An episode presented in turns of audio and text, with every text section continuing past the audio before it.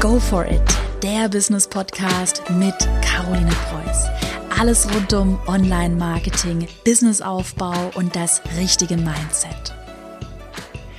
Herzlich willkommen zu einer neuen Podcast-Folge. Ich habe heute einen ganz spannenden Gast in meinen Podcast eingeladen und zwar Steffen Kirchner. Ich bin schon seit Jahren ein Riesenfan von Steffen, auch von Steffens Podcast und ich freue mich wahnsinnig, dass er heute bei mir im Podcast zu Gast ist. Für alle, die Steffen noch nicht kennen, Steffen ist Persönlichkeitstrainer und Vortragsredner. Ähm, ich bin mir aber eigentlich ziemlich sicher, dass viele von euch den kennen. Steffen, stell dich doch einmal ganz kurz vor. Wer bist du? Was machst du für alle, die dich jetzt noch überhaupt gar nicht kennen? Also erstmal danke, dass ich bei dir sein darf. Ähm das, du hast gleich die Horrorfrage am Anfang gestellt, immer auf einer Gartenparty, wenn man ist, ja. und dann einer kommt, so, was machst denn du eigentlich? Dann sage ich immer, ja, kommt jetzt drauf an, wer fragt. Also eigentlich komme ich ja aus dem Coaching als Profisportler ähm, und als Profisportcoach. Coach ich bis heute noch verschiedenste Athleten, Mannschaften und so weiter. Aber meine Kerntätigkeit ist, ich bin auf der Bühne. Das heißt, ich halte Vorträge, mache so ungefähr 100, 110 Firmenveranstaltungen im Jahr, wo ich Vorträge halte. Ähm, aber meine große Liebe und Leidenschaft, und das wird jetzt immer mehr ausgebaut, sind meine Seminare. Mhm. Also ich bin ein Erfolgstrainer, Persönlichkeitstrainer, Buchautor, Instagrammer, Podcast. Insta Influ bist du Influencer? Ah, keine Ahnung, ich, ich, bin dabei. Ähm, genau, Podcaster, also alles Mögliche. Es ist ganz schwierig. Ich versuche einfach Menschen zu helfen, egal mhm. wie und wo. Ja. Was ich ja bei dir spannend finde, was ähm, ich ja auch erst so im persönlichen Gespräch mit dir erfahren habe, du machst ja eigentlich zwei Sachen. Ich glaube, das wissen ganz viele nicht von dir. Also ich wusste es lange nicht, obwohl ich wirklich dich schon lange auch verfolge, deinen Podcast anhöre.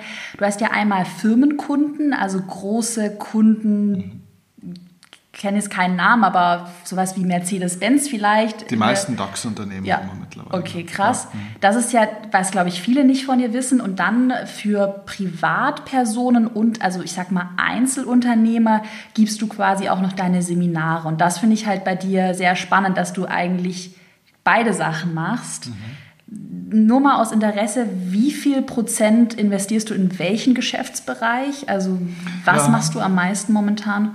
Ja, das wandelt sich gerade, weil früher, also ich komme aus dieser äh, Vortragsrednerwelt praktisch mhm. raus. Ähm, früher waren das nur, also ausschließlich ähm, Firmenveranstaltungen, wo eben große Konzerne, aber auch mittelständische Unternehmen, mhm. kleinere mit vielleicht 100 oder 200 Mitarbeitern mich buchen für Vorträge.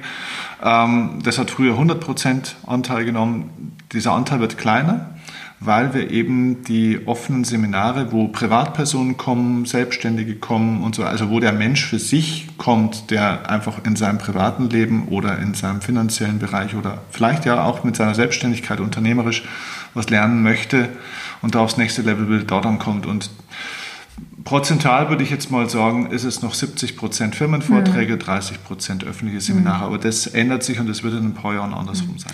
Das finde ich ja auch ein spannendes Learning, weil man ja so aus der Entwicklung bei dir so ein, ich finde, man sieht, beziehungsweise merke ich ja auch bei meinen eigenen Kunden oder bei meinem eigenen Business, dass ja immer mehr Privatpersonen vielleicht raus aus der, hm, vielleicht aus dem Angestelltenverhältnis möchten und sich selbst verwirklichen möchten. Ich glaube, das ist ist ja wahrscheinlich auch bei dir so, dass du merkst, dass das ein Riesenmarkt ist, diese Selbstverwirklichung, Selbstoptimierung, äh, sein eigenes Leben selbst in die Hand nehmen, oder? Ja, total, weil sich die Welt halt so stark verändert und die Leute merken, die Welt verändert sich schneller als unsere Köpfe. Mhm. So ein Kopf ist was sehr veränderungsresistentes, ne? so ein menschliches Wesen. Und wir stellen einfach auch fest, also gerade auch im unternehmerischen Bereich, wir kriegen immer mehr Leute auch aus den Firmen, die in diese Seminare kommen. Also gar nicht so die klassische Privatperson nur, sondern wirklich auch, auch die Geschäftsführer. Also wir haben da bei den Seminaren drin die Leute, die Multimillionäre sind. Wir haben aber auch Leute drin, sag ich mal, den ganz normalen Hausmann oder Hausfrau oder mhm. Studenten. Also eine unglaubliche Bandbreite. Mhm. Aber die Menschen merken, Mensch, Unternehmensentwicklung ist in erster Linie auch mal Persönlichkeitsentwicklung. Mhm. mhm. Das heißt, wenn ich meine Persönlichkeit nicht weiterentwickle, dann stagniert auch oft mein unternehmerischer Bereich, ja. weil die Persönlichkeit des Unternehmers spiegelt sich im Unternehmen. Mhm. Ähm, und die Probleme von meinem Unternehmen sind meistens Anteile von mir. Und deswegen mhm. merken die Leute schon auch, ja, da muss ich was machen für mich. Ähm, und es kommt natürlich auch noch dazu, dass diese ganzen Systeme, die wir in der Welt haben, wenn wir uns die Welt mal anschauen, die wackeln alle. Mhm. Wir stellen fest, ja. egal ob das Wirtschaftssystem, das Geldsystem, politische Systeme, Rentensystem, Bildungssystem, Gesundheitssystem, also alle Systeme sind eigentlich so ein bisschen out of time mhm. und verändert sich dramatisch, der Arbeitsmarkt verändert sich dramatisch und die Leute merken, sie müssen Eigenverantwortung übernehmen. Eigenverantwortung, das finde ich echt ein ganz spannendes Stichwort, mhm. weil das ist das, was ich ja immer wieder predige, auch in meiner eigenen Community und das ist das, was ich jetzt gerade auch bei vielen meiner Kunden sehe, ähm, dass viele nicht diese Eigenverantwortung übernehmen. Beziehungsweise, ich glaube, das wissen auch viele nicht von mir. Ich will mal so ehrlich sagen, viele denken ja von mir immer, dass ich so ein Überflieger bin, mhm. dass ich halt so schnell aus dem Boden geschossen bin und jetzt die mega Umsätze mache und überall auf allen Ebenen wahnsinnig erfolgreich bin. Und du kennst mich ja auch schon so ein bisschen länger. Wir haben uns ja auf der EPX kennengelernt in Berlin vor ein paar Monaten. Äh, da waren wir abends zusammen was essen mit deinem Team und dann haben wir ewig noch geredet und da ist dir auch so ein bisschen bewusst geworden, bei mir fehlt ganz viel auch in Richtung ähm, Persönlichkeitsentwicklung und auch äh, Verantwortung übernehmen, weil ich lange das Gefühl hatte, ich wette, das können jetzt ganz viele nachvollziehen, dass sie vielleicht nur so eine Marionette, Marionette sind.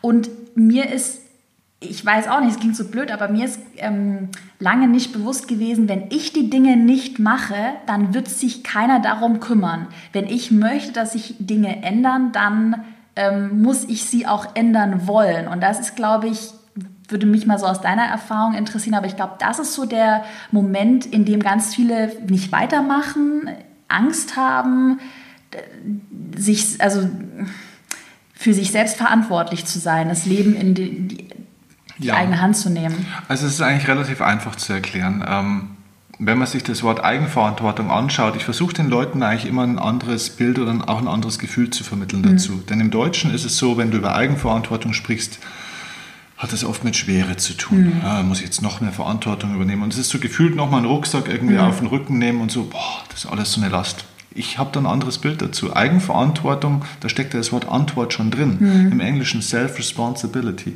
Es mhm. sind drei Worte. Self, mhm. Response und Ability. Mhm. Also das, das Selbst, Response ist die Antwort und mhm. Ability ist die Fähigkeit. Das mhm. heißt, es geht bei Eigenverantwortung darum, eine Fähigkeit zu entwickeln, Response, antworten zu können. Das heißt, Antworten geben zu können auf die Fragen, die mir das Leben stellt, auf die Herausforderungen, die Schwierigkeiten und so weiter. Und die alter Satz, die Qualität der Antworten im Leben bestimmt die Qualität des Erfolgs. Und eine Antwort ist ganz einfach eine Entscheidung, die ich treffen muss. Mhm. Das heißt, Menschen müssen Entscheidungen treffen. Und viele Menschen tun sich wahnsinnig schwer, die schwierigen Entscheidungen im Leben zu treffen, weil sie sich immer richtig entscheiden wollen. Dann laufen ja. sie vor Entscheidungen davon zum Beispiel auch. Ne? Mhm. Ne? Und ich versuche den Leuten klarzumachen, hey, schau auf dein Leben hin und triff mal echt eine Entscheidung. Mhm. Und wenn du jetzt zum Beispiel das Thema Geld nimmst, die Leute geben Verantwortung ab, weil sie wollen, dass ihnen der Bankberater oder der Steuerberater mhm. oder sonst irgendwas eine Entscheidung abnimmt. Der mhm. kann ihnen vielleicht Impulse und Sichtweisen geben, aber du musst die Entscheidung selber treffen und zwar für alles im Leben. Ja, das ist auch was, äh, wo ich ja, wir haben auch gerade so ein bisschen im Vorgespräch, haben wir auch ein bisschen über Steuerberater, über Gründung einer GmbH haben wir gerade so ein bisschen geredet und das ist auch der Punkt, der mir eben so bewusst geworden ist, auch in den letzten Monaten, wo ich mich ja auch mit ganz anderen Dingen befasse, ja. dieses ich muss die Entscheidung treffen. Und ich habe mich ja auch, ich habe auch dumme Fehler gemacht, das habe ich auch schon mal auf Instagram gepredigt, ähm, für alle, die mir auf Instagram folgen, dass ich da auch gedacht habe, ich gebe meinem Steuerberater einfach alle Sachen und der kümmert sich schon drum. Und dann hat er meine Steuererklärung ganz lange nicht abgegeben und Säumnisgebühren und, und so weiter. War total ärgerlich, bis mir dann bewusst geworden ist, ja, Caro, bist du eigentlich völlig bescheuert, dass du denkst, dass sich der Steuerberater, klar, der, der soll sich um deine Sachen kümmern, aber dass du denkst, dass du die Verantwortung an den abgegeben hast.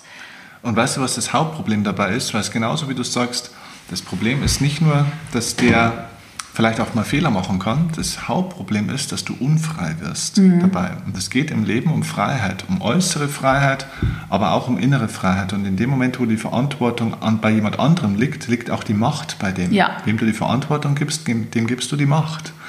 Und ich würde dafür plädieren, natürlich muss man Dinge delegieren und damit gibt man immer ein Stück weit Kontrolle ab, ja.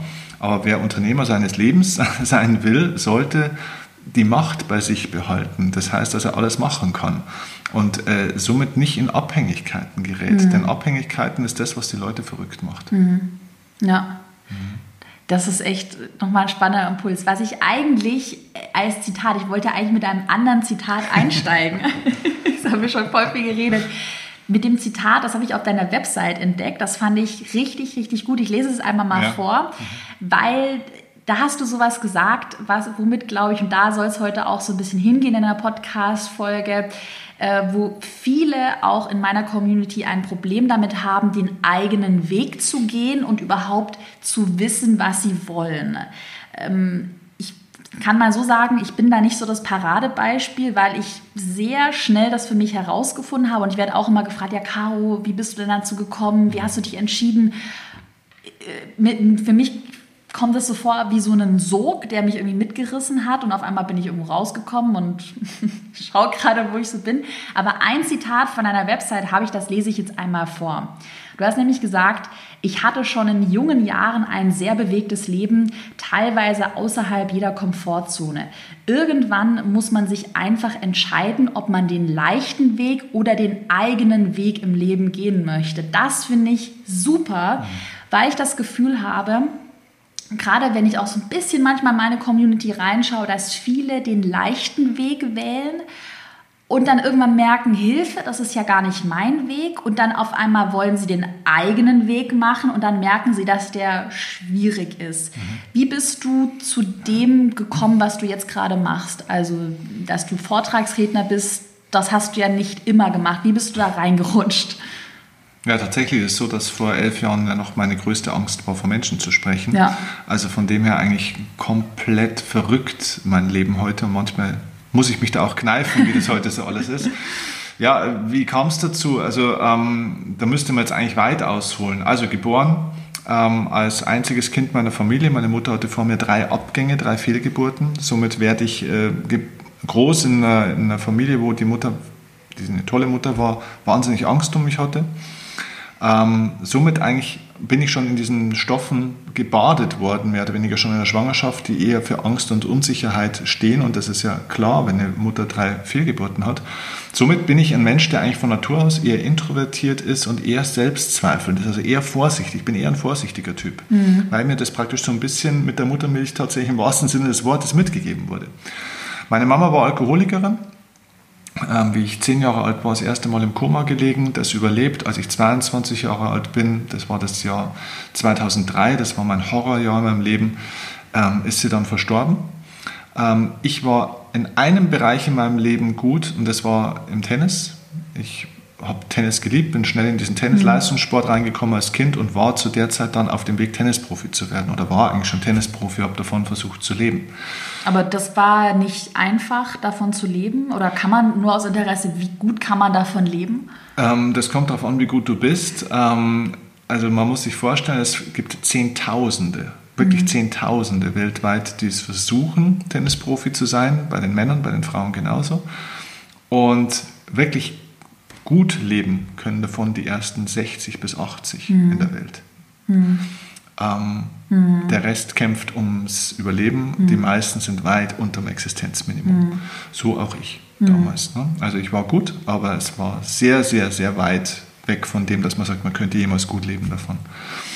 Und im Tennis ist es so, dass, äh, dass es sehr kompetitiv ist natürlich. Es geht darum zu gewinnen, es geht darum, andere zu besiegen. Und als ich damals in der Intensivstation gestanden bin und meine Mama dann noch zwei Stunden roundabout zu leben hatte, ähm, weil ich wusste, sie wird den Tag nicht überleben, das haben die Ärzte gesagt, ähm, war es eben so, dass ich mir in diesen zwei Stunden, natürlich, da geht ja alles Mögliche durch mhm. den Kopf und da ist mir schon klar geworden, Mensch, ich will eigentlich mein Leben nicht dem widmen, um gegen Menschen zu arbeiten. Ich will nicht immer andere zum Verlierer machen, indem ich gewinne. Mhm. Ich will für Menschen arbeiten. Mhm. Und so ist eigentlich mir das erste Mal bewusst geworden, ähm, wofür ich vielleicht ein bisschen da bin. Ich will Menschen gerne unterstützen. Nur wie? Ich hatte gar keine Idee. Aber zumindest ist mal eine, eine Entscheidung gefallen, dieser Weg als Tennisprofi wird auf Dauer nicht mein Weg sein, weil da geht es mir zu sehr um dieses Gegen andere. Mhm. Also, und das ist ein wichtiges Learning, um das zu finden, was du wirklich machen willst, wenn du es nicht eh schon weißt. Manche, wie du vielleicht jetzt, mhm. wissen das von Natur aus. Mhm. Das ist dann ein Geschenk, das ist eine Gabe. Mhm. Aber oftmals ist es erstmal auch wichtig, zu wissen, was du auf keinen Fall mehr willst. Das finde ich auch, das finde ich einen ganz coolen Ansatz, weil tatsächlich, oder ich habe mir auch, als ich gerade so in die Selbstständigkeit gestartet bin, ich habe ja BWL studiert, dazu kommen wir nachher noch. Ähm, okay. du ja auch. Ja. Und wir beide, oder ich kann ja mal so ein bisschen wegnehmen, das weiß ich schon von dir, dass wir beide abgebrochen haben. Also ich habe mal ja. mein Studium auch abgebrochen. Ja. Und ich mir dann lange gedacht habe, was will ich, will ich wirklich selbstständig sein? Du hast ja auch da super viele Nachteile, die mir auch jetzt immer mehr bewusst werden. Ich glaube, die viele unterschätzen die Verantwortung, das Risiko. Ich mir dann aber auch immer denke, was will ich nicht? Und ich will auf gar keinen Fall angestellt sein irgendwo. Mhm. Ich will diese Freiheit von meinem Business, die übertrifft das Risiko, mhm. die übertrifft die Verantwortung. Und mhm. so habe ich auch angefangen. Also, dass ich mir oder auch mein BWL-Studium damals habe ich auch im Ausschluss. das war Ausschlussverfahren. Ich habe mir gedacht, okay, Medizin will ich nicht. Ich wollte halt schon was sag ich mal, Sinnvolles machen. Jura wollte ich nicht. Hm, ja, dann BWL. Also klassisches, klassischer BWL. Wer wird Millionär? Ausschlussverfahren. ja. Es bleibt nur noch eine übrig oder zwei. Ja, äh, das ist ja auch immer bei diesen philosophischen Fragen, äh, die dann gestellt werden, so wie finde ich raus, wer ich eigentlich bin? Ja, wer mhm. bin ich? Ist so eine Ursprungsfrage. Es ist total schwer, die Frage so anzugehen. Ich sage, fang doch mal andersrum an. Wer bin ich denn schon mal nicht? Mhm. Wer, wer, will ich denn nicht mehr sein? Mhm. Für meine Mutter, mhm. für meinen Partner, für meinen Chef. Wer will ich denn nicht mehr sein? Und über das, was du alles nicht mehr sein willst, kommst du auch immer näher an das, was du vielleicht mhm. mal sein willst. Ne? Mhm. Ja, und so war es bei mir dann eben auch. Jetzt kam es in diesem Jahr 2003 neben dem Tod der Mutter, was so der engste emotionale Mensch für mich war, ähm, was schon gereicht hätte, kam noch dazu, dass mein bester Freund gestorben ist im gleichen Jahr. Meine damalige Freundin und Liebe, damalige Liebe meines Lebens hat mich verlassen. Ähm, und ich habe dann angefangen, Betriebswirtschaft eben zu studieren, ja. weil es gab noch einen Plan B. Genau, erzähl mal bei dem, bei denen finde ich sehr, sehr, sehr spannend. Genau, der Plan B war, der war schon immer klar, wenn das mit dem Tennis nicht funktioniert, mein Papa ist Steuerberater, der hat eine eigene Steuerkanzlei hat so roundabout 40 Mitarbeiter und ähm, wenn das nicht klappt, dann kannst du bei dem einsteigen. Das heißt, ich habe auch Wirtschaftsabi gemacht und habe dann nebenbei angefangen, ich habe noch ein bisschen Tennis gespielt und habe nebenbei angefangen, BWL zu studieren und habe da dann irgendwann in der Vorlesung mir gedacht, warum meinst du denn eigentlich, dass du das jetzt machen Also warum ist denn das der Plan B? Und habe auch da festgestellt, ja, will ich das überhaupt? Und war mir auch klar, Mensch, ich will über diese Themen gar nicht jeden Tag nachdenken, reden. Ich will gar nicht Steuerberater sein. Der, der Gedanke war bloß, das war der leichte Weg. Mhm. Ist ja klar. Mhm. Und natürlich war es auch früher als Kind immer angenehm, in der Nähe von meinem Vater zu sein, weil ich habe auch einen tollen Papa, mhm. der bis heute noch lebt und auch bis heute übrigens immer noch Chef dieser Kanzlei ist und mit seinen 72 Jahren da immer noch arbeitet, sechseinhalb Tage in der Woche. Also er liebt das, was er tut und er macht es großartig. Aber es ist nicht mein Weg und der leichte Weg wäre gewesen, dort dieses Studium durchzuziehen mhm. und dort einzusteigen, Steuerberater zu werden und irgendwann die Kanzlei mal zu übernehmen. Das wäre auch ein leichter Weg dahingehend gewesen, du musst dich nicht bewerben, ähm, du mhm. hast ein mhm. eigenes Unternehmen, das läuft, ähm, wir haben einen riesen Kundenstamm, also das ist ins gemachte Nest gesetzt, mehr oder weniger. Ne? Darf ich dich mal aus Interesse fragen, weil also du hast es ja nicht gemacht, mhm. wie wir jetzt sehen, sonst wärst du als Steuerberater. Was denkst du, was wäre passiert, wenn du das weitergemacht hättest? Das, da gibt es verschiedene Varianten. Also es hätte die Möglichkeit gegeben, dass ich natürlich einfach vielleicht zu schlecht gewesen wäre, mhm. weil es nicht meine Leidenschaft ist. Dann hätte die Qualität nicht gestimmt. Das heißt, ich hätte vielleicht die Steuerberaterprüfung nicht geschafft oder hätte das Unternehmen gegen die Wand gefahren. Das wäre eine Möglichkeit gewesen. Allerdings muss ich sagen, das wäre sehr wahrscheinlich nicht passiert, weil ich ein unglaublich ehrgeiziger und analytisch ja. denkender Mensch bin. Das heißt, ich, alles, was ich mache, kriege ich hin. Der Punkt ist nur, die meisten Menschen scheitern an Erschöpfung im Leben, nicht an fehlendem Talent oder sonst irgendwas oder äh, zu wenig Wille und auch äh, schon gleich gar nicht an Faulheit, mhm. sondern an Erschöpfung. Den Leuten geht der Saft aus und zwar meistens deswegen, weil sie entweder das Falsche machen oder weil sie das Richtige auf die falsche Art und Weise machen. Das ist echt super, was du sagst, weil das ist tatsächlich auch was, was ich auch in meinen Online-Kursen immer wieder predige und was ich auch bei ganz vielen sehe, die in meinen Kursen dabei sind. Ich sage immer, gerade so die Zeit, deine äh, in Erfolgskurs, kennst ja meine Kurse ein mhm. bisschen, äh, wie man einen Online-Kurs erstellt. Da geht es erstmal darum, wie baust du dir eine Community auf und wie sammelst du E-Mail-Adressen. Mhm. Mhm. Und ich sage immer, das ist ein Marathon, den du läufst. Ja. Und das, und dann, dann bekomme ich auch Nachrichten so, ja, ich habe noch keine, ich sage immer so um die 1000 E-Mail-Adressen braucht man, dann soll man launchen, den Online-Kurs launchen. Das braucht ja so eine Grundsubstanz. Das habe ich noch nicht, ich möchte jetzt aber sofort launchen. Was mache ich dann? Und die einzige Antwort, die ich dann geben kann, naja, einfach weiter den Marathon laufen. Und das ist, glaube ich, für ganz viele frustrierend.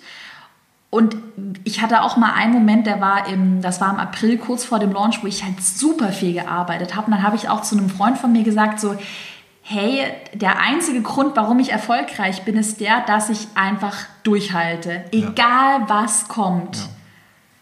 Ja. ja. und es ist auch äh, notwendig manchmal, weil äh, den, den eigenen Weg zu gehen heißt, einen Marathon zu laufen. Ja. Weißt du, und du läufst im Leben ja in Wahrheit immer einen Marathon. Die Frage ist bloß, läufst du zu deinem Ziel oder läufst du zum Ziel von einem anderen? Also, mhm. Und viele Menschen haben keine eigenen Ziele. Was denkst du, woran liegt das? Na, weil wir so erzogen worden sind, auch ein bisschen, na, weil es ja in unserem System auch nicht unbedingt angelegt ist, sich selbst zu verwirklichen. Weder in der Schule, du wirst ja auch nicht gefragt, was willst du mal werden, sondern es wird dir was vorgegeben. Es kommt aus dem Militärischen raus.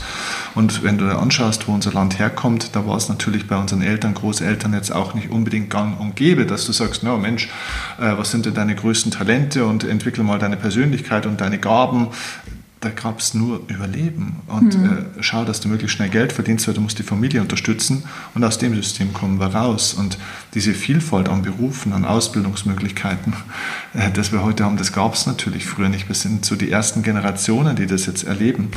Ähm, und deswegen gibt es auch keine Lehrer, die dir das bisher gelehrt haben. Und deswegen ist dieses ähm, für nach fremden Meinungen äh, schauen und nach fremden Zielen sich orientieren immer noch sehr stark in unserem Denken drin und mhm. das wird auch noch ein paar Jahrzehnte so andauern. Mhm. Aber trotzdem ist es natürlich was, was die Menschen nicht glücklich macht auf Dauer. Ne? Es ist gut, um zu funktionieren und durchzukommen, also es ist gut, um zu überleben, aber nicht gut, um zu leben. Hattest du dann, weil bei mir war das tatsächlich so, ähm, als ich da in meinem Studium war, ich habe dann so die ersten Semester gemacht und ich weiß noch, dass ich dann immer in der Mensa saß. Du, du, saßt, du, du, saßt noch in der Mensa, ich bin irgendwann gar nicht mehr hingegangen. Nee, nee, und also in, ich sag's dir, in den ersten Semestern, ich habe noch, hab noch versucht, ich habe es noch versucht und ich dachte aber immer, als ich dann so saß, irgendwas stimmt nicht. Und dann irgendwann war ich so weit, dass ich dachte, das muss an mir liegen. Ich dachte, ich bin total bekloppt und ich dachte, Caro, reiß dich am Riemen, setz dich da in die Mensa. Und eine Zeit lang im ersten Semester habe ich mich echt gezwungen ich hatte auch, ich hatte Freunde. und dann aber tatsächlich so im dritten Semester habe ich irgendwann erkannt, ich habe mir dann gedacht, so, nee, wenn, wenn ich jetzt ein schlechtes Gefühl habe, dann mache ich es einfach nicht. Dann bin ich erstmal nicht mehr in die Mensa, habe mich immer alleine irgendwo hingesetzt, da war ich irgendwie am glücklichsten. Und dann irgendwann habe ich gemerkt, nee, die Uni macht mich auch nicht glücklich. Und dann bin ich auch nicht mehr in die Uni und habe so eigentlich immer so intuitiv das gemacht, wo ich das beste Gefühl hatte. War das bei dir dann auch so? Wie hast du damals weitergemacht, als du gemerkt hast, dass Plan B, die Steuerkanzlei nicht funktioniert? Was hast du gemacht? Es war in einem Sommersemester in der Marketingvorlesung meines BWL-Studiums, wo ich mir eine Dreiviertelstunde Zeit genommen habe, um zu überlegen, was ich in meinem Leben will mit der Konsequenz, dass ich aufgestanden bin, die Exmatrikulation geschrieben habe, zu Hause und nie wieder hingefahren bin. Das Problem war nur dann, also ich hatte dann auch am nächsten Tag mein, das Date mit meinem Papa, dem ich gesagt habe, Papa, erstens, ich habe mein Studium gestern geschmissen, zweitens, ich werde nicht Steuerberater, drittens, du brauchst einen neuen Nachfolger für deine Kanzlei, was ein Riesenakt war für mich emotional, weil ich liebe ihn und äh, ich habe das Erbe sozusagen ausgeschlagen im Endeffekt ne, und habe ihn damit auch wahnsinnig verletzt. Und er ist ein großer Mann und hat sich das nicht ankennen lassen und äh, hat mich da auch freigelassen und ohne großen Stress ähm, das akzeptiert. Aber ich weiß, dass es ihn verletzt hat und es hat mich auch verletzt an der Stelle, aber ich konnte nicht anders. Das Problem war dann, was machst du denn dann? Und mhm. ich hatte keine Idee erstmal so richtig, aber ja, ich habe ja eine Botschaft, ich will ja eigentlich reden. Das Problem ist bloß, mir hört ja gar keiner zu. Ja, und du und, hast ja auch gesagt, du, du hattest Angst davor. Riesige Angst. Und dann kam wieder der Fleiß. Ja das konnte ich vom Tennis trainieren. Ich mhm. war immer Trainingsbesessener und Weltmeister. Ich bin unheimlich fleißig. Also habe ich mir gedacht, gut, wenn du nicht reden kannst, musst du reden lernen. Mhm. Also habe ich mir eine Kamera gekauft, damals war noch nichts mit Handy und so, ne? Kamera gekauft, auf ein Stativ gestellt und habe einfach mir einen Zettel geschrieben und auf dem Zettel stand mein Ziel und drunter, drunter das To-Do. Und das To-Do war ab sofort jeden Tag 30 Minuten Vortrag in die Kamera einsprechen. Habe ich gemacht, habe ich diesen Zettel drei Wochen lang überall hin mitgenommen, wie mein Handy heute oder mein Autoschlüssel, der war immer dabei, den ganzen Tag. Immer hatte ich diesen Zettel irgendwo, der lag halt rum, einfach mhm. so, ne? um mich immer wieder zu reminden, du hast noch da was zu tun. Habe ich 30 Minuten, manchmal sogar viel mehr, Vortrag in diese Kamera reingesprochen, um Trainingseffekte zu kriegen um mich dann an den Point of No Return zu bringen, das wusste ich damals auch schon, eher unterbewusst, ich habe einen Kinosaal gebucht in meiner Heimatstadt. Das ist der größte Kinosaal, 160 Plätze. Und habe mir insgeheim gedacht, ne, kommt ja eh keiner. Mhm. Wer will dich denn schon hören? Mhm. 160 Plätze, Eintritt 8 Euro oder irgendwas. Darf ich fragen aus Interesse, was war das Thema? Wie hieß der Vortrag? Äh, die Gesetze der Gewinner oder irgend okay. sowas. Oder die Gesetze des Erfolgs. Irgend sowas. Ich weiß es nicht mehr ganz genau. Oh, und ähm, innerhalb von drei oder vier Tagen war der komplette Saal ausverkauft. Und ich war völlig schockiert, weil ich mir gedacht habe, fuck, jetzt musst du auch echt jetzt das machen. Jetzt musst du es wirklich machen. Ja. Ich hatte gar keinen Vortrag. Und es waren noch irgendwie ein paar Wochen hin. Da habe ich mir gedacht, jetzt musste auch, ich hatte zwar schon immer wieder Teile eingesprochen, aber ich hatte noch keinen kompletten 90 Minuten Vortrag. Na gut, dann musste ich mich hinsetzen, habe das geübt, habe das geschrieben und habe dann meinen ersten Live-Vortrag. Und jeder, der schon mal gesprochen hat, weiß, vor Menschen zu sprechen, die dich kennen, ist viel emotional belastender, als vor fremden Menschen zu sprechen. Ja. ja? Also spreche ich vor 160 Menschen, von denen ich 155 wahrscheinlich gut kannte. Und die Hälfte von denen kam natürlich, um mich scheitern zu sehen, und die andere Hälfte kam aus Mitleid. Und dann habe ich da gesprochen und da ist ein Schlüsselmoment dann auch passiert, weil der Vortrag war echt schlecht. war richtig schlecht, Alter, war der schlecht. Und danach, also es blieb aus, aus genannten Gründen auch tatsächlich jeder im Raum. Mhm. Und danach ist so ein Moment, da ist dann dieser Saal leer und du packst deine Sachen zusammen, die Stifte ein, Laptop ein und so weiter. Und da habe ich mir gedacht, boah, Steffen, das war so schlecht. Aber Respekt, dass du das gemacht mhm. hast, weil keiner von diesen 160 Leuten mhm. da droben wäre gerne darunter gegangen, hätte das gemacht. Mhm. Und da war das erste Mal, wirklich das allererste Mal in meinem Leben, wo ich wirklich Respekt vor mir selber mhm. bekommen habe. Und das war eine Initialzündung, weil das, das ist, in der Psychologie nennt man das die Selbstwirksamkeitserfahrung. Mhm. Das heißt, die Erfahrung, ich kann mir was vornehmen und ich ziehe das durch, auch wenn das qualitativ noch nicht gut mhm. ist. Und das hat mir so einen Schub gegeben und das gepaart mit dem Ehrgeiz, das war der Schlüssel, weil ich mir gedacht habe, das kann nicht sein, dass ich das nicht besser kann. Habe ich am nächsten Tag in dem Kino angerufen, habe den Saal wieder gebucht für in vier Wochen oder was es war. Nochmal ein Vortrag, gleiches Thema. War wieder ausverkauft innerhalb kürzester Zeit. Ich habe trainiert wie ein Schwein und halte einen deutlich, immer noch schlechten, aber deutlich besseren Vortrag. Mhm. Und da habe ich dran angefangen, an mich zu glauben, ich kann das verbessern. Und es hat beim zweiten Mal zumindest mal ein paar Minuten lang Spaß gemacht. Mhm. Beim ersten Mal war es nur eine Quälerei. Das finde ich echt spannend, weil das ist ja auch so der Punkt, oder ich frage, ich, keine Ahnung, ich habe mir mal vor kurzem auch ein, mein allererstes Webinar angehört. Also ich mache ja sehr viel, was du eigentlich live machst, mache ich online. Und ich war da auch echt jung. Wie alt war ich da? Ich glaube, ich, glaub, ich war da echt 21 oder so. Das war echt, echt schlecht. Und mir ging es halt ähnlich, dass ich auch immer gesagt habe, oder auch das erste Mal auf einer Bühne, ich habe immer gesagt, so, du musst es jetzt einmal machen. So wie dieser, dieser Sprung ins kalte Wasser, so du weißt rational, du musst halt jetzt springen und dann lernst, dann, dann, dann schwimmst du und wenn du fünfmal gesprungen bist, dann ist es nicht so schlimm. Und ich glaube auch, dass das bei mir dieser Punkt war, dieser Respekt vor mir selbst, so, ey, dieses Webinar war schlecht und die Verkaufszahlen waren auch schlecht, aber ich habe es zumindest gemacht. Und ähm, jetzt auch das Gefühl, gerade auch mit Erfolgskurs, wo ich ja acht Monate daran gearbeitet habe, das war so eine richtige Durststrecke, wo ich ja auch super nervös war, werde ich es verkaufen, werde ich es nicht verkaufen, aber dann am Ende dieser Respekt vor mir, dass ich es gemacht habe und dass ich es geschafft habe und ähm, dieses Selbstvertrauen gibt mir jetzt so viel Energie, dass ich noch viel größere Dinge erreichen kann. Würdest du also sagen, ähm, weil ich glaube, viele, die zuhören, die haben so Probleme damit, wirklich ins Handeln zu kommen, Dinge umzusetzen? Oder was ich meine, es hört sich immer so einfach an, wenn wir uns, wenn man uns beide jetzt sprechen hört, ja, sie hat einfach mal ein Webinar gemacht, du bist da einfach auf die Bühne gegangen. Ähm, hast du noch mehr Tipps oder Strategien, wie man das überwinden kann?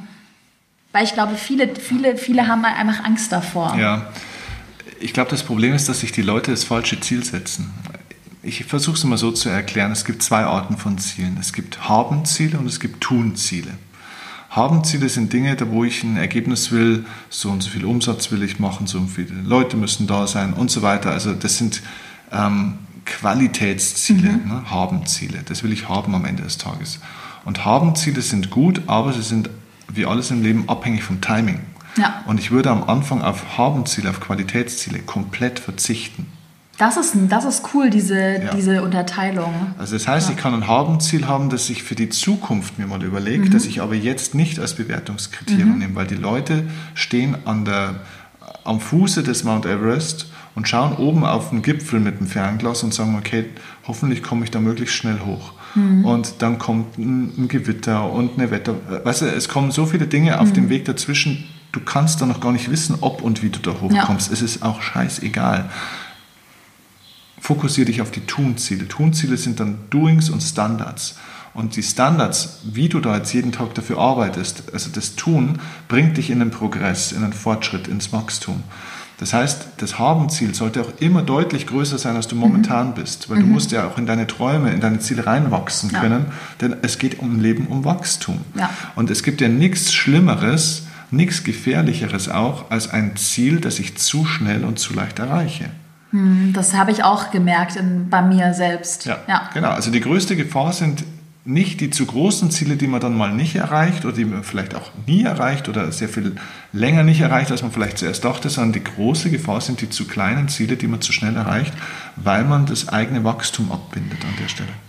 Findest du nicht auch, weil das hatten wir auch mal gesagt in einem anderen Gespräch, ich, ich glaube, das war bei dir, ich bin ja auch bei dir in der Podcast-Folge, also alle auch mal in Steffens Podcast reinhören, den habe ich in den Show Notes verlinkt. Da ähm, reden wir sehr offen über Geld und da sage ich ja auch, das sage ich ja auch immer hier in der Podcast, im Podcast offen, dass es mir natürlich ums Geld geht. Also nicht nur, aber Geld ist ein wichtiger Indikator. Natürlich abgesehen davon möchte ich Menschen glücklich machen, möchte ich Menschen weiterhelfen. Also das ist das größere Ziel, aber Geld ist ein Indikator.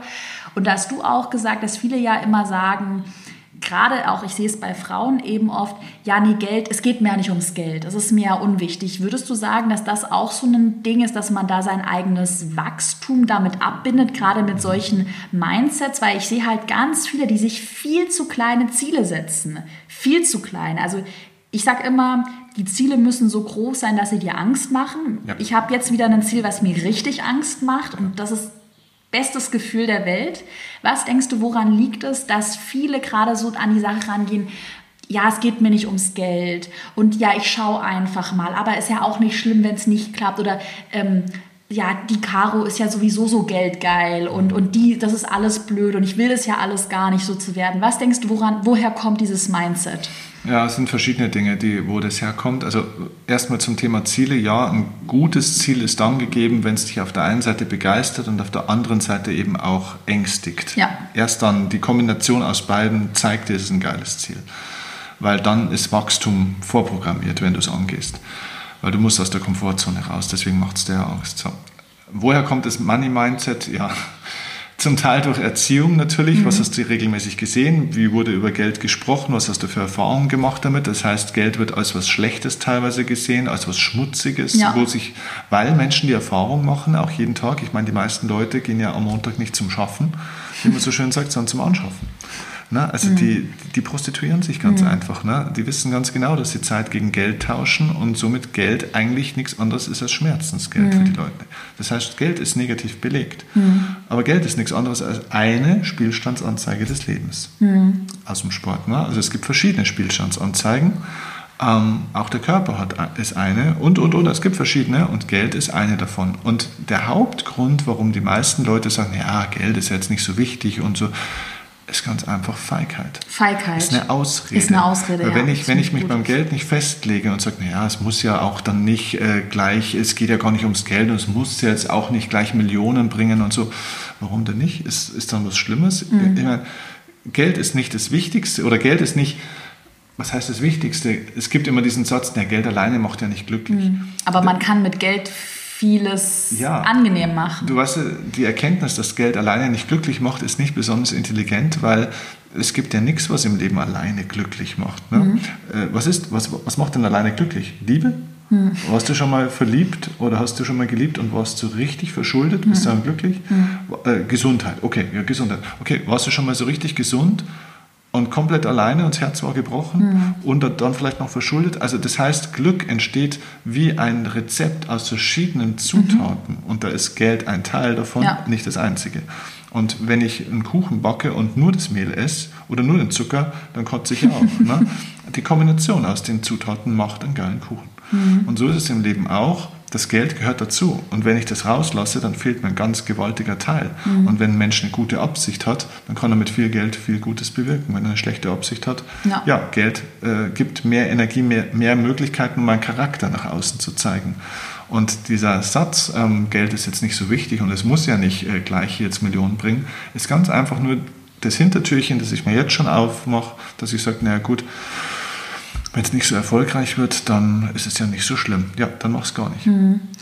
Thema Geld. Ähm, wir haben ja jetzt gesagt, du hast dich da dazu entschieden, dein, also quasi Redner zu werden, hast dann schon zwei Vorträge gemacht, aber wie hast du das Ganze dann eigentlich professionalisiert und auch wirklich Geld damit verdient? Weil es gibt ja auch, denke ich, oder so wie es ja bei vielen ist, auch im Online-Marketing gibt es halt dann die, die richtig erfolgreich sind und die, die nie in einen guten Cashflow kommen. Hattest du da auch manchmal Angst davor? Also wie bist du so in den ersten Gründungsjahren umgegangen? Ich zum Beispiel hatte immer Angst, oh Gott, mir geht das Geld aus, obwohl ich immer einen guten Cashflow hatte. Also Cashflow war immer das glaube ich, deshalb bin ich auch so schnell durch die Decke gegangen, dass mein Cashflow immer richtig gut war. Ich habe dann immer smart investiert. Wie war das bei dir damals, als du angefangen hast? Du hast ja nicht viel Geld verdient. Du hast, hast du noch Tennisstunden hast du noch gegeben oder? Ja, genau. Also es ist äh, so, ich habe auch äh, smart investiert, allerdings äh, mit Geld, das ich noch gar nicht hatte. Mhm. Also ich habe im ersten Jahr meiner Karriere ähm, minus, ich weiß die Zahl nicht mehr genau, ähm, aber es waren roundabout minus 20, minus 25.000 Euro. Im zweiten Jahr waren es noch minus 7 oder minus 8.000 Euro. Also für einen Anfang, ne, für einen Mitte, Ende 20-Jährigen ähm, 35.000 Euro minus ist viel Geld. Mhm. Ähm, das war aber kein überraschendes Minus, sondern es war ein kalkuliertes Minus, weil ich schon immer gesagt habe, okay, es kann nicht sein, dass ich Rechnungen schreibe, dass ich Flüge buche, Hotels buche oder sonstiges mache. Das müssen Leute für mich machen. Ja. Also ich bin ein Delegationsjunkie. Mhm. Ähm, das ist auch richtig. Das Problem war bloß, dass ich... Äh, ich hatte eigentlich gar kein Problem auf der Ausgabenseite, weil du musst auch Ausgaben entwickeln, wenn du, wenn du wachsen willst. Ne? Das Problem war auf der Einnahmenseite bei mir. Ich wusste nicht, wie ich Geld mache. Und das mhm. kam daher, klar, ich habe nebenbei Tennisstunden gegeben, weil irgendwas musste ich ja noch machen. Ähm, und da war mein Stundensatz bei 25 Euro, manchmal 30 Euro die Stunde. Das ist das, was ein Tennistrainer in Deutschland kriegt. Wenn er ganz gut ist, heute vielleicht 40 Euro, aber das war's, brutto. Ne? Mhm. Ähm, so, das heißt, ich bin mit 1200 Euro im Monat heimgegangen, weil das habe ich halt nebenbei gemacht. So, und aus der Denke 25 Euro die Stunde zu Honoraren, die ich dann aus der Branche kannte, ja. wo es dann als, als Coach, als Trainer in meinem Markt mal mit 1500, 2000 Euro an so einem Tag, ne, das hatte ich nicht im Monat, ja. das war unvorstellbar für mich. Ja? Also ja. das war außerhalb meiner Glaubensgrenzen. Deiner, das finde ich super, außerhalb der Glaubensgrenzen. Das genau. war bei mir auch ein ist oder ist immer noch ein Ding, gerade wenn ich jetzt gerade Facebook-Werbung skaliere, dass ich mir manches auch immer noch nicht vorstellen kann. Ja. Und das äh, Gute ist auch, es gibt ja immer diesen Satz, wenn du dir es nicht vorstellen kannst, dann kannst du es nicht erreichen. Das ist ein völliger Bullshit. Ich konnte es mir auch nicht vorstellen. Ich kenne Profisportler, die können sich das bis eine Minute vor dem Abpfiff des Spiels nicht vorstellen. Das passiert trotzdem. Wichtig ist, dass du diese, dieses, diese Glaubensgrenze, das kann man sich vorstellen wie so ein Luftballon. Den kann man langsam erweitern, mit immer wieder mal ein bisschen reinpusten, wird der, der wird dehnbarer, der wird größer, bis der irgendwann mal platzt und dann hast du diese Dimension gesprengt und dann bist du, hast du dein Breakthrough. Dann hast du einen Durchbruch und dann bist du auf einer neuen Dimension. Aber ja, man muss ihn langsam ausdehnen. Und bei mir war es dann auch so, ich habe dann damals mich entschieden, die ersten Vorträge zu halten, habe auch gesagt, ja, Leute, ich kann hier nicht 2.000, 3.000 Euro verlangen für eine Stunde reden, das ist ja krank. Dann habe ich 500, 600 Euro verlangt für die ersten Mal und habe mir da schon gedacht, das ist krank, habe mich dann schon immer entschuldigt. Oh ja, das mit dem Entschuldigen kenne ich ja, richtig total. gut. Echt und ja, ja ich habe mich immer sofort entschuldigt. Also ich habe, die haben dann mich irgendwann gefragt, ja, das Thema wäre toll und was kostet das? habe ich gesagt, ja, das kostet bei mir 600 Euro, aber. Und dann habe ich das schon wieder, ja, das äh, kann man so machen und wissen Sie, also ich habe mich entschuldigt für meinen Preis, bevor der andere irgendwas gesagt hat. Ne? Und lustigerweise kamen bei 600, also bis zu 1000 Euro für so einen Vortrag kamen unzählige Diskussionen und Preisverhandlungen. Mhm. Und ab einer gewissen Grenze gibt es fast gar keine mhm. mehr. Und also heute liegt das Honorar bei mir bei 6.000, 6.500 Euro für so einen Vortrag. Ähm, es gibt ja Kollegen, die sind noch deutlich größer, aber das ist jetzt ein Honorar, wo, wo ich mich für so einen Vortrag äh, gut fühle, auch wegen der Menge, die ich machen will, dass das passt. Wenn ich bloß noch die Hälfte machen würde, würde ich auf 8.000 oder 9.000 gehen. Aber für mich passt das momentan noch so, weil es auch andere Ziele hinter dem Honorar gibt bei den Vorträgen. Ähm, aber das war ein wichtiger Punkt, dass ich... Ähm, dass ich irgendwann, und das war eigentlich ein Schlüsselmoment, ich hatte eine Anfrage von Audi von damals, mhm. Ne, kann man auch sagen. Und ich war natürlich aus dem Häuschen, weil ich mir gedacht habe, boah, krass, ein Riesenkonzern, der hatte ich noch nie so eine Anfrage von so einem Global Player. Und da habe ich mir gedacht, und das war total gut von den Vorgesprächen und so. Und dann haben die irgendwann angerufen und haben gesagt, ja, sie müssten mir absagen, es tut, tut ihnen total leid und es war eigentlich voll gut. Dann habe ich gesagt, warum?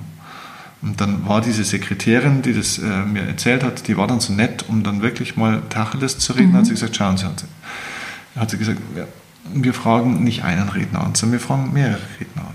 Und wir hatten drei zur Auswahl am Ende des Tages. Der eine kostet 1500 Euro, das waren Sie. Der andere kostete 4000 Euro oder was das war und der andere kostet 8 oder 9000 Euro. Was glauben Sie, wen, wen mein Chef genommen hat? Ja, den in der Mitte. Ja. Hat er gesagt, weil der für 8.000, 9.000 so ein Budget haben wir nicht. Aber 1.500 Euro ist äh, zu billig. Mhm. Da glaubte keiner mehr, dass die Qualität stimmt. Mhm. Und das war für mich ein Mindshift, dass ich dann gesagt habe, okay, ich muss echt an meinem Selbstwert arbeiten. Ja. Und ich muss das einfach jetzt ausdehnen, Schritt für Schritt. Wie hast du das geschafft? Weil ich glaube, das ist ein Punkt, mit dem habe ich immer noch zu kämpfen. Ja. Du, ganz einfach eigentlich, ganz banal, da gibt es kein riesiges Geheimnis. Ich war damals bei 1500 Euro und habe ich gesagt, okay, 1500 Euro ist was, das kann ich momentan auch glauben, weil diese Buchung bekam ich. Und dann habe ich gesagt, okay, was könnte ich denn gerade noch glauben, aber eigentlich vielleicht schon fast nicht mehr, 2000 Euro. Und dann hast du die 2000, 2000. erreicht. Dann, dann hatte ich drei, viermal die Buchung ja. für 2000, dann bin ich auf 2,5. Also innerhalb von einem Jahr war ich bei 4000, mhm. weil es ging relativ schnell. Und dann war auch ein Punkt, da habe ich da bin ich eine Zeit geblieben, weil da fühlte ich mich danach wohl. Und dann habe ich irgendwann gemerkt, hey, mein Gott, ich bin doch eigentlich mindestens so gut wie die Kollegen, vielleicht sogar viel besser und die haben einen doppelten Satz. Und so bin ich dann langsam dann dahin mhm. gewachsen. Also einfach Step by Step. Äh, der Markt gibt ja auch die Antwort. Ja. Ne? Also wir, wir sitzen ja auch oft am Tisch und überlegen uns, was können wir denn da verlangen und verlangen. Was du verlangen kannst, entscheidet der Markt. Mhm. Äh, gib mal was rein in den Markt, wo du sagst, es ist okay, und dann irgendwann wirst du dich ärgern, weil du sagst, scheiße, die hätten auch das Dreifache äh, mhm. gezahlt. Ja, aber es war noch nicht innerhalb deiner Glaubensgrenze, deswegen dehnt die wie ein Luftballon ja. langsam aus. Das habe ich auch gemacht und gerade auch mit Erfolgskurs. Das war ja auch bei mir ein Riesenthema, dass ich mir mit dem Pricing total unsicher war. Und dieses Pricing war dann auch der Moment, wo ich mir dann dachte, hm, kaufen das die Leute, kaufen das nicht. Und mittlerweile auch wieder diese Erkenntnis, okay, der Launch war so erfolgreich. Jetzt gibt es noch größere Projekte, die ich angehe. Ja, also genau. Also ich mhm. empfehle wirklich diese Luftballonstrategie. Mhm diese Ausdehnungsstrategie, weil wenn man mir jetzt damals äh, mit, mit 28, 29 gesagt hätte, Steffen, 5000 Euro, drunter bist du nicht professionell, wenn ich das gemacht hätte, ich hätte, das wäre so weit außerhalb meiner Glaubensgrenzen ja. gewesen, dass es nicht funktioniert ja. hätte. Also für mich war dieser, dieser, dieser Zwischenschritt, der, genau, der Prozess elementar ja. wichtig. Wenn du jetzt, was mich nämlich noch bei dir interessiert, weil ich damit ganz viele Probleme habe und ich ist ein kleiner Themawechsel und ich glaube ganz viele auch ähm, dieses Problem haben, weil wir, wir besprechen jetzt gerade viele Probleme so im Unternehmertum, also die damit einhergehen, selbstständig sein, Unternehmer sein. Wenn du jetzt so an die Entwicklung zurückdenkst, also dann, ich sag mal, ich werfe jetzt mal was in den Raum, so die ersten 100.000 Euro gemacht hast, 100.000 Euro pro Jahr, 200.000 Euro, 300.000 Euro. Wie ist dein Umfeld damit umgegangen? Wie hat sich dein Umfeld entwickelt? Äh, ich glaube nämlich, ganz viele, die zuhören, ähm, haben so ein bisschen die Angst, dass sich das Umfeld nicht mitentwickelt, dass sich das Umfeld abwendet. Also bei mir war das auch in gewisser Weise so, dass sich ganz viele Freundschaften aufgelöst haben, man sich weiterentwickelt hat. Wie gehst du damit um? Hattest du da am Anfang Angst davor, vor dieser Selbstständigkeit, vor den Dingen, die da mit reinfließen? Lustigerweise war ich da viel zu naiv, um so einen Gedanken überhaupt zu haben, mhm. weil ich da eigentlich gar nicht drüber. Also ich hatte Erfolg für mich, ne, wo ich mhm. ja herkomme von der Mentalität. Ich hatte für mich Erfolg überhaupt nicht möglich, für möglich gehalten. Deswegen habe ich mir auch keine Gedanken gemacht, was passiert denn eigentlich, wenn ich erfolgreich ja. bin. ähm, weil es gar nicht greifbar war. Weil das es gar nicht greifbar so. war, ja. ja. Äh, aber trotzdem ist es ja dann passiert. Hat sich das Umfeld verändert? Ja, sehr stark, aber nicht wegen dem Geld. Ähm, weil wenn du heute meinen Lebensstandard anschaust und wie er vielleicht vor sieben, acht Jahren war, dann ist der mittlerweile kaum anders. Mhm. Also das heißt, die meisten Leute in meinem ursprünglichen Umfeld, die wissen auch gar nicht, was ich verdiene und was ich habe. Mhm. Das wissen die gar nicht. Mhm. Das brauchen die auch gar nicht wissen. Und man sieht es tatsächlich von außen nicht großartig. Ich habe halt eben nicht die Zweitwohnung in Dubai und ich fahre nicht sieben Autos. Kein Ferrari. Ist, äh, ja, oder der berühmte Lamborghini äh, und auch keine Videos von Lamborghini. Keine, keine Fotos so. nee, machen wir nicht, wollen wir nicht, brauchen wir nicht. Äh, mit jedem Respekt vor äh, anderen, die das schön finden, gut finden, das ist alles okay. Ich will es und brauche es und mache es einfach nicht. Ähm, das finde ich sehr sympathisch. Ja, ja es, es passt halt zu jedem was anderes. Ja. Ne? Und ähm, von dem her merkst du das jetzt da auch gar nicht so. Ähm, wodurch sich das Umfeld schon sehr verändert hat, ist eher durch das, womit ich mich einfach beschäftige. Also mhm. thematisch natürlich ja. auch und das prägt natürlich dein, dein Denken. Auch durch das, dass ich zum Beispiel früher, wenn ich mich mit Freunden getroffen habe, dann ging es eigentlich 80 Prozent der Zeit darum, dass wir über andere Menschen gesprochen haben. Das finde ich so krass, was du sagst, bei mir auch. Ja. Und das ist vielleicht ja. eine Übung für alle, ja. die das hören. Da ja. gebe ich jetzt mal eine das Übung raus. Macht doch das einfach mal so in eurem Bekannten- oder Familienkreis, Freundeskreis. Macht doch einfach mal eine Übung, dass ihr euch die nächsten zwei Wochen, immer wenn ihr euch trefft, oder die nächsten vier Male, wenn ihr euch trefft, einfach mal eine Regel nehmt. Bei dem Treffen wird nicht über andere gelästert. Stille. genau, und wenn du da dann noch die, die fortgeschrittene Variante wäre, es wird nicht über andere gelästert und es wird nicht gejammert, ja. Da ist, das ist erstaunlich, wie viele Ruhephasen du im Leben plötzlich hast. Das finde ich richtig. Und, und weißt du, was ich dann so gut finde daran? Weil das war auch ein Punkt, ich glaube, weshalb viele Freundschaften bei mir zerbrochen sind, beziehungsweise weil ich das einfach nicht mehr wollte. Ich versuche halt jetzt auch diese Zeit und Energie, die ich habe, wirklich sinnvoll zu nutzen. Ja. Genau, also erfolgreiche Menschen reden über andere Dinge und die reden über Projekte, über Visionen, über Träume, über vielleicht auch Herausforderungen, um sich gegenseitig zu coachen, zu unterstützen, Impulse zu geben, aber sie reden in der Regel ganz wenig über andere Leute. Ähm, außer es hat einen Bezug auf sie, aber sehr wenig in der mhm. Regel. Und das ist einfach was, das habe ich den Leuten versucht klarzumachen. Manche haben es verstanden, manche nicht. Und viele haben sich einfach nicht daran gehalten. Das heißt, ich habe dann einfach weniger ja. den Kontakt gesucht. Ich habe aus meinem Umfeld von, von ganz früher, von sage ich mal vor 10, 12, 15 Jahren, habe ich noch, also mein Vater rechne ich jetzt mal noch dazu, ähm, habe ich noch zwei weitere, also mhm. mein Papa und noch zwei gute Freunde, ähm, mhm. die nicht mehr so nah sind, wie sie schon mal waren, aber die ich immer noch im erweiterten Freundeskreis sehen mhm. würde. Ähm, das reduziert sich auf ein bisschen Sport und äh, vielleicht einmal im halben Jahr weggehen aber sie sind noch dabei. Mhm. Und der Rest ist komplett gechanged. Mhm. Und ich glaube, eine wichtige Erfolgsregel ist, wenn jemand wirklich Erfolg will, musst du dir schon die Frage stellen, bist du bereit, dass sich dein Umfeld wirklich komplett mhm. ändern könnte? Ja. Und wenn du den nicht, wenn du dafür nicht bereit bist, ist der Erfolg wahrscheinlich auch kaum möglich. Ja. Das finde ich auch ein gutes Schlusswort. Und mhm. genau so war es bei mir auch.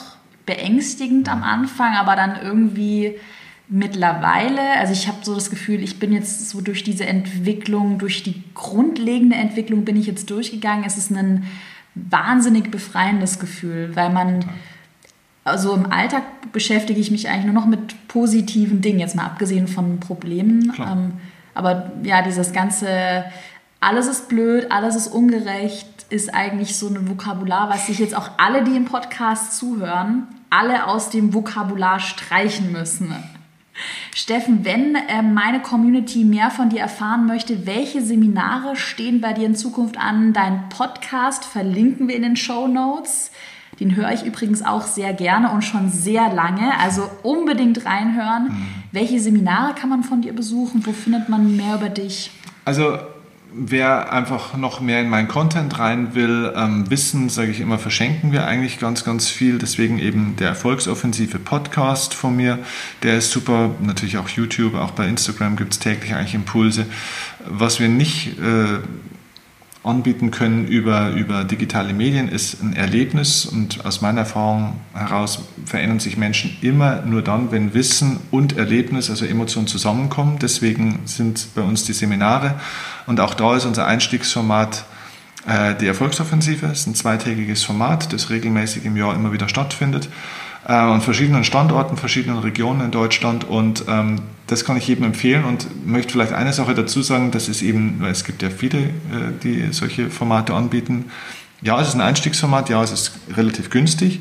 Und es ist bei mir, das habt ihr vielleicht jetzt durch das Gespräch mitgekriegt, es ist eben kein Anfütterungsseminar, wo die ja. Leute eigentlich werden. Es ist kein Verkaufsseminar, wo eigentlich nur die anderen Seminare mhm. verkauft werden. Natürlich haben wir auch weiterführende Angebote, aber du kriegst dort echt Content, dass dir der Nabel glänzt. Ja, das finde ich auch. nee, aber das finde ich auch echt sehr sympathisch bei dir. Wir haben uns ja auf der, auf einer, wie war, das war das Speaker-Event mhm. von Elopage kennengelernt und äh, wir, ich, stand, ich stand auch so alleine da. Dann habe ich dich gesehen, dachte so, boah, ich muss dich unbedingt ansprechen, weil ich halt schon so lange deinen Podcast höre und wirklich auch in deinem Podcast immer das Gefühl hatte, oder nicht das Gefühl hatte, aber immer etwas mitgenommen habe mhm. und man bei dir auf gar keinen Fall dieses, dieses Gefühl bekommt, ja, die will mir nur was, der will mir nur was verkaufen oder der will mich irgendwie nur verarschen. Und das ist ja auch was, was für mich ganz wichtig ist, was ja auch das Allerwichtigste hier mit dem Podcast ist. Ich sage immer so, den Podcast, den ich spreche, hätte ich mir immer selbst gewünscht vor ein paar ja, Jahren. Ist, ist es bei dir auch so? Ja, ja, total. Ich versuche auch der Coach zu sein, den ich gebraucht habe. Ja, ich auch. Anfang, ne? Also ja. auch mit der, mit der Freundlichkeit und so supportive wie möglich aber auch mit der Klarheit und der Härte. Ja. Also ich bin kein Weichspüler, Wellness, Esoterik-Coach, der die Leute pusht und du musst nur positiv denken. Nee, manchmal, manchmal braucht man auch einen kleinen ja. Brauche ich selber auch. Ich auch, ja. definitiv. Dann, ja, schaut alle bei Steffen vorbei. Ich verlinke auch unsere Podcast-Folge in den Show Notes. Steffen, ich bedanke mich, dass du heute dabei warst in meinem Podcast und wünsche dir noch einen sonnigen Tag. Danke, wünsche ich dir auch und ich hoffe, es hat vielen Leuten geholfen. Auf War jeden sehr Fall. schön bei dir. Danke.